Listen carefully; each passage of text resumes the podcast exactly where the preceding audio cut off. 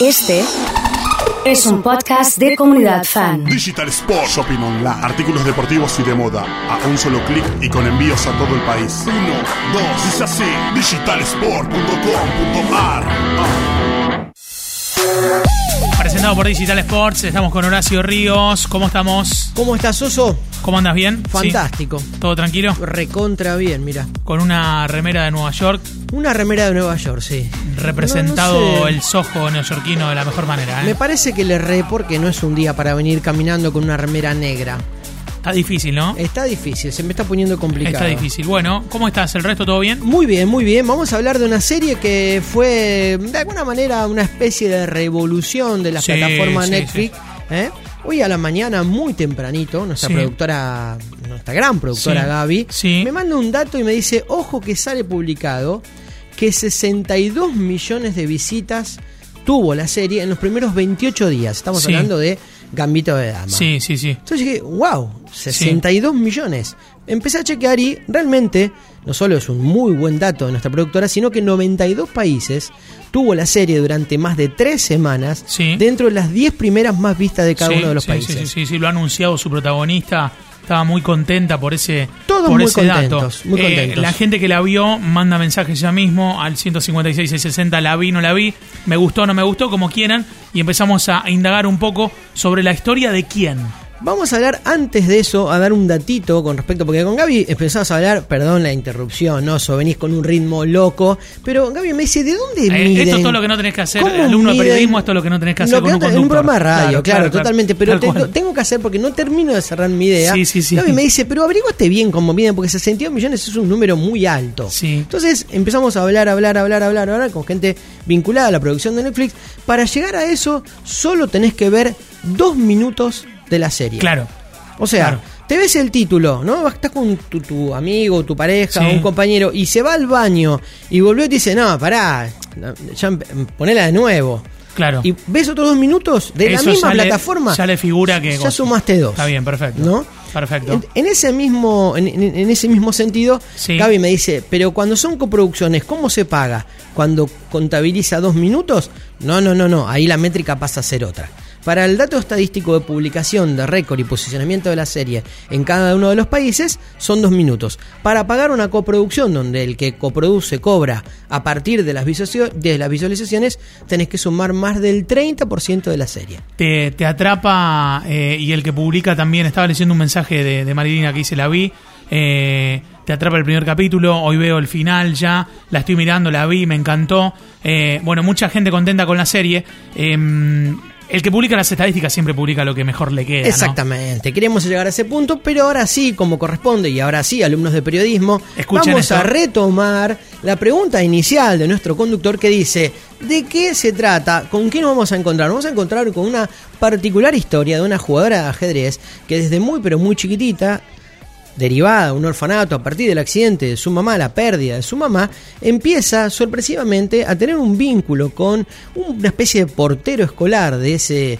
de ese lugar donde ella Sí, reside, sí, sí. eh, que le enseña a jugar al ajedrez. ¿no? Ella tenía la particularidad de terminar muy rápido los, los ejercicios de matemática y como no sabían qué hacer con ella, la mandaban a lo que tradicionalmente era sacudir el borrador. Dos borradores golpeados en un lugar donde ese polvillo no moleste. Ese era el sótano donde residía este particular personaje, muy importante dentro de la vida del ajedrecista, que le enseña no solo qué es el ajedrez, sino los primeros movimientos, con otra particularidad.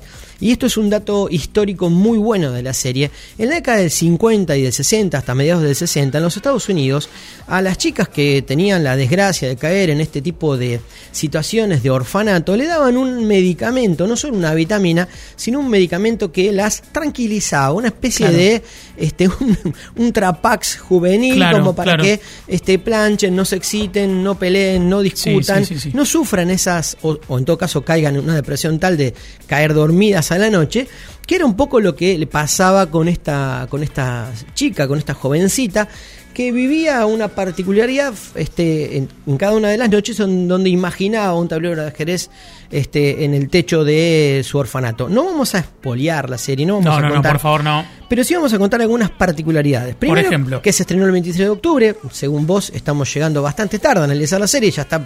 Un mes más tarde estamos. Un mes más tarde, sí. Está bien, pero, está bien. pero nosotros necesitamos este tiempo, ¿no? Le damos al, al espectador Además también la posibilidad de ver. Tuvimos muchas para ver. Tuvimos muchas para ver muchas. y seguimos a lo mejor atrasados porque vamos a segu- seguramente hablar de alguna que ya estuvo estrenada, eso es lógico. 23 de octubre, 7 capítulos.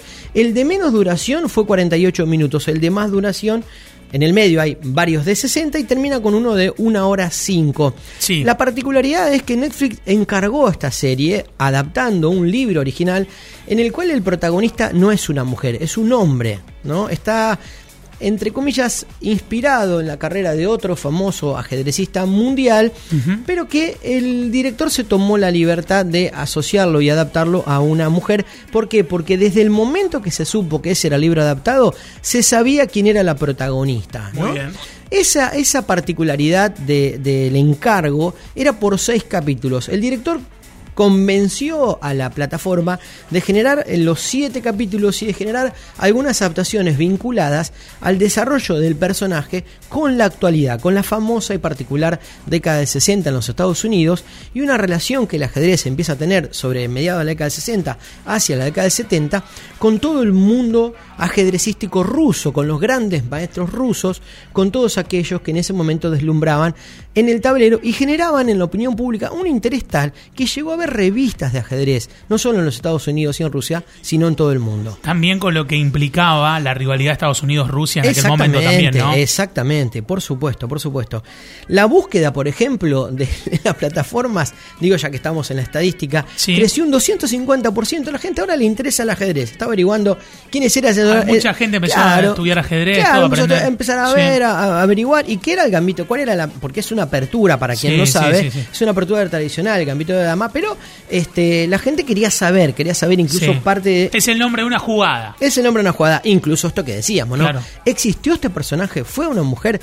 ¿Existió realmente en esa década? No, no fue así. No fue así. Sí hay una muy buena caracterización de época. Creo que es el- uno de los puntos salientes de la serie. Es brillante la recreación, el vestuario, la puesta en escena, autos. las escenografías, los autos. Y le valió también a la serie durante mucho tiempo trabajar con especialistas en el ajedrez en particular, apelando a grandes maestros que jugaron en la época, que tuvieron participación y que, por ejemplo, llegaron a elogios de especialistas del mundo del ajedrez que solo criticaron dos cosas. Fíjate vos que, que ya una minuciosidad ¿Qué criticaron? que algunos de los, de los ajedrecistas cuando jugaban tomaban, agarraban la pieza de una manera distinta a la que un habitual jugador de ajedrez lo hace. Un error mínimo en una supuesta actuación de recreación de época en donde todos los otros lo hicieron bien. Y después, por ejemplo, que acomodaron mal un tablero en una de las partidas fundamentales. ¿Ah, sí? Sí, aparentemente, reglamentariamente, que- Exactamente. Siempre el tablero en la punta, hacia el lado derecho del jugador que juega con blancas, tiene que tener el extremo del, este, del cuadrado blanco. Y en una de las partidas no es así. No, fíjate, una crítica súper fina, ¿no? Este, hay realmente un trabajo impresionante y una evolución dentro de ese vestuario, esa escenografía, de esa apuesta de una calidad increíble en un rodaje que se llevó adelante todo en los Estados Unidos, menos una parte muy grande de la serie que se hizo en Berlín. Mira, mira qué dato ese. Eh, cuando, por ejemplo, están por jugar una partida, la final, que acomodan, la- viste que están las, los- Sí, sí, las sí. fichas acomodadas, pero cada uno la vuelve a acomodar. Eso lo tomaron también de, Sí, sí, sí, de sí. una caracterización Absolut- del jugador. Absolutamente, y además eh, es una cuestión bastante técnica. El jugador suele. No se sabe por qué va, por lo menos Sí, no está explicado. reacomoda ¿Por qué? por un milímetro. Y, y levanta, ¿no? Sí. Y levanta la, como Sí, si abajo la pieza tuviera algo, ¿no? sí, sí, tal Y- cual. Y, la vuelve y la vuelve a poner ahí, ¿no? Tal cual. Háblame un poco de la actriz, a ver. La actriz es una especie de argentina. Nosotros los ¿eh? argentinos nos vamos a adueñar un poquito, claro. Este, es- recién estuvimos viendo cómo se decía el nombre, ¿no? Sí, sí, sí. este, Porque es Taylor Joy es el apellido de la chica. Sí. Y ella se dice Anya, ¿no? Habíamos, Anya. habíamos escuchado recién. Anya Taylor Joy. Exactamente, Eh, a ver, le podemos pedir a Google claro. que lo diga. Es una posibilidad. eh, para, para nosotros no incurrir. ¿Para vos se dice cómo? Anya. Para vos se dice Anya. A ver. Eh, y seguro que Google lo va, lo va a disfrazar un poquito, a ver cómo es. Anya Taylor Joy. Ahí está. Sí, Anya. Anya Taylor Joy. Sí, bien. Muy bien. Anya Taylor Joy. Perfecto. Vivió seis años en Argentina, de muy chiquitita, ni bien nació, se vino con su familia. ¿Quién? La actriz Anya, ¿sí? Y a partir de eso ella se define y se describe como una argentina más. Ella dice que tiene una influencia muy grande de nuestro país. Después se fue a vivir a Inglaterra, empezó a hacer modelaje. A los 16 años empezó a participar ya de esta actividad. Y a los 17 ya tiene debut este, cinematográfico y, y de ficción en algunas series. Eh, tiene una particularidad. Ella a los 17 años eh, decide actuar en una, en una serie que se llama La Bruja, y, en- perdón, en una película que se llama La Bruja, y rechaza una serie de Disney internacional para hacer ese, esa, esa producción. Es un éxito esa producción, le valió algunos papeles menores. Después le pasó una cosa increíble, que trabajó una película que se llamaba Academia de Vampiros y justo fue cortada la parte donde ella Mirá, actuó y no participó y no salió. La debe estar pasando bien el productor general de la película Sí, que decidió un- sacar esa un parte visionario, un después, visionario. después del éxito de, de esta chica. Y después tiene otra particularidad, mucho más allá de algunas cosas que hizo durante esta carrera muy corta, recién tiene 24 años, se sumó al elenco de los Peaky Blinders. Ajá. ¿Sí? Ella Bien. es la mujer de, de Michael, el hermano menor, la mujer ambiciosa, quizás la recuerden porque es la mujer que le recomienda al marido volver a los Estados Unidos, hacer Bien. negocios, eh, in- incluso engañar a sus hermanos o estafar a sus hermanos con parte de las ganancias de la bolsa. Una muy buena actriz con un futuro realmente muy pero muy importante.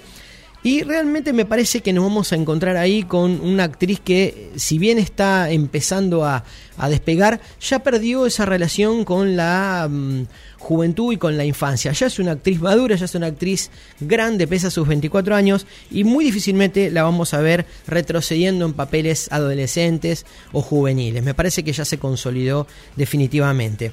Eh, recién decíamos, eh, eh, el, el asesor era Gary Gasparov, el, el- el gran campeón este, de- del mundo de- del, del ajedrez. Sí. Carlos Rafael Rivera es el que hizo la música. ¿Por qué lo menciono? Porque es muy conocido en el ambiente de, de las músicas colchón, de, las, de los colchones sonoros, de los acompañamientos este, con instrumentales, eh, orquestales, de, de muy pero muy buen nivel en Hollywood.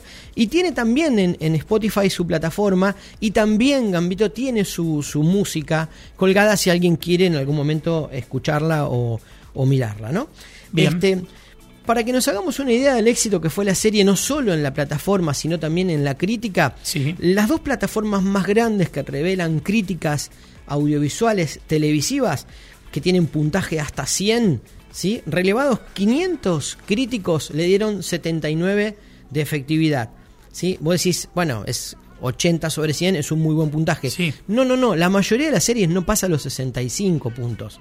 ¿Por qué? Porque como en todo, hay tipos que le gustan muchísimo y tipos que no le gusta para nada. No tengo a nadie que me haya dicho que no le ha gustado de la gente que mandó. Sí te digo que al principio se me hizo pesada. O sea, el final, la- los tres capítulos finales son mucho mejores que los tres capítulos iniciales. Sí, lo que pasa es que la serie necesitaba una progresión en la historia, una ubicación de época y una situación de relato, porque no deja de ser una historia dramática, no deja de ser una historia de, so- de sobreponerse a una cantidad de situaciones con una particularidad. Esta chica desde chica asociada a estos consumos que obligatoriamente tenían en el orfanato, le va sumando otros en su juventud, no vamos a espolear, pero tienen mucho que ver Sí. en el desarrollo de la serie, ¿no? Sí, e- es, es importante lo que dice Horacio porque eh, hay un vínculo muy fuerte entre el ajedrez y las pastillas que ella toma. Digamos, Exactamente. parece que son sus dos placeres. Exactamente, son las dos cosas que se la vinculan con el resto. Imaginémonos también en esa época una nena que no tiene posibilidades o facilidades de comunicación con el mundo exterior. ¿no? Totalmente, ¿eh? Una persona que está aislada. El ajedrez es un juego particular para esto. Muchísimos definen el ajedrez como un eh, juego individual, no colectivo, ambicioso, agresivo, pero otros también lo definen como un vínculo, una forma de saber defenderse, de saber protegerse y de saber entender la valoración en el tablero de una cantidad de piezas con distintas funciones, ¿no? Bien. Me parece que a- eh, acá también es clave la historia en la que fue inspirada. Bobby Fischer fue el, el- el ajedrecista que inspiró al, al- al escritor. Más allá de que el escritor después confiesa con el paso del tiempo que si bien leyó la biografía y vio la película vinculada a Bobby Fischer, él lo que más eh, quería era contar lo que a él le había pasado, no solo con el juego, sino con las drogas, ¿no? Bien. Es parte de lo que retrata esto. Bien. Una saliente este, dentro de lo que es el, el esquema. Eh, Marielle Heller es la madre de, de la protagonista. Me parece que es el punto actoral, después de ella, más saliente de la serie. Un personaje para ver, muy particular, también sin espolear. Sigan a la madre de este personaje Bien. que va creciendo a partir de que van pasando los capítulos y va teniendo un protagonismo desde lo actoral muy pero muy interesante. Excelente. ¿Por qué tengo que verla? ¿Por qué tenés que verla? Porque tiene una recreación de época espectacular, porque tiene un muy buen guion, es realmente una muy buena realización. ¿Te gustó? ¿Te gustó? Hoy, te gustó. Hoy viniste no, que te gustó esta. pero cuando decimos que es una, una serie es buena, puede no gustarte la serie en particular o el guion en particular, pero sí hay una serie de combinaciones. Buena dirección, ¿por qué decimos buena dirección? Es muy equilibrado, es un elenco desconocido y todos actúan bien, todo está bien armado, Sí, sí, todo sí, está bien puesto, la apuesta es excelente y también tenemos este una particularidad que, que Netflix a partir de esta serie combinado con lo que fue Crow, que es la exhibición de los vestuarios. Vos puedes entrar una- a la plataforma en una, en una parte de la, de la página, recorrer en una galería el vestuario de la protagonista.